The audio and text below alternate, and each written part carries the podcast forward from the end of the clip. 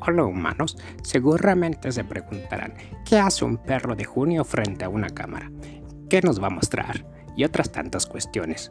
Pues bueno, les he venido a contar de cómo llegué con estas personas a las que llamo familia, o a veces manada, jeje, y todo comenzó así.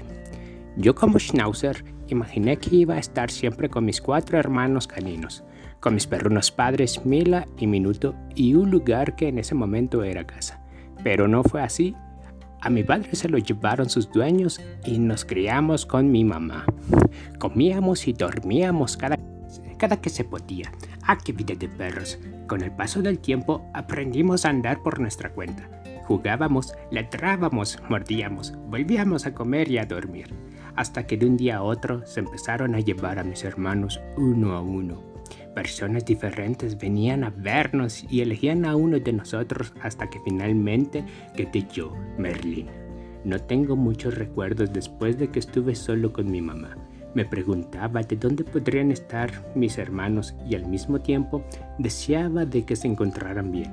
Mis humanos se esforzaron por buscarme un hogar y una familia que me cuidara y compartiese su tiempo conmigo. Transcurrieron unos meses y en el mes de noviembre, ¡tadán!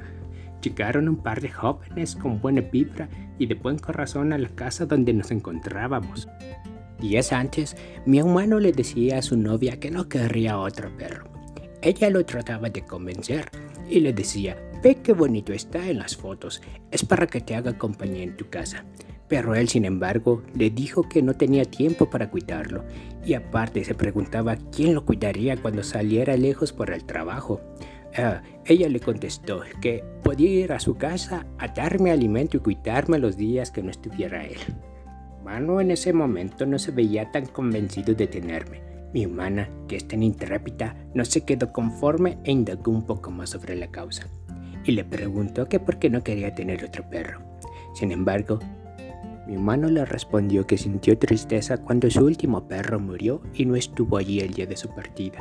Ella le preguntó que cómo se llamaba. Le respondió, su nombre era Snoopy. A veces le decíamos enano o perro. Oh, ella le preguntó, ¿cómo era Snoopy?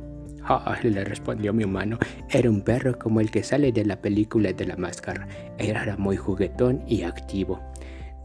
Continuó preguntando ¿Dónde estabas cuando se murió Snoopy? Mi hermano le respondió que estaba trabajando fuera de la ciudad. Parece que era la mitad de la semana cuando le avisaron y tuvo oportunidad de ir hasta el sábado, pero ya lo habían enterrado y ya no podía volverlo a ver. Ah, que mi humano. Después de todo, se animó y esa tarde noche que los vi entrar por aquella puerta, me sentía muy contento de haberlos conocido. Mi mamá y yo los olfateamos en lo que los humanos conversaban. Llegué a escuchar que me habían llamado Merlin, pero que me podían cambiar el nombre, que tenía las vacunas Poppy y que era al único que les había costado encontrar un hogar, por ser de menor estatura que mis hermanos. Me cargaron y me entregaron a mi humana, quien a su vez me pasó con mi humano. La persona con quien estábamos levantó a mi mamá, se acercó hasta nosotros y le dijo, despídete de tu hijo, Mila. Nos dimos unas lambiditas como familia perrona y esa fue mi despedida de mi mamá. Al salir por esa puerta, estaba tembloroso y un poco llorón, pues sabía que había cambiado de familia para continuar esta vida. Y después de todo, ¿a quién no le causa temor, nervios o algún otro sentimiento la llegada de algo nuevo e inesperado?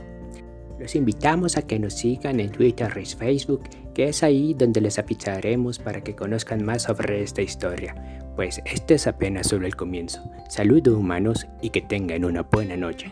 Hasta luego.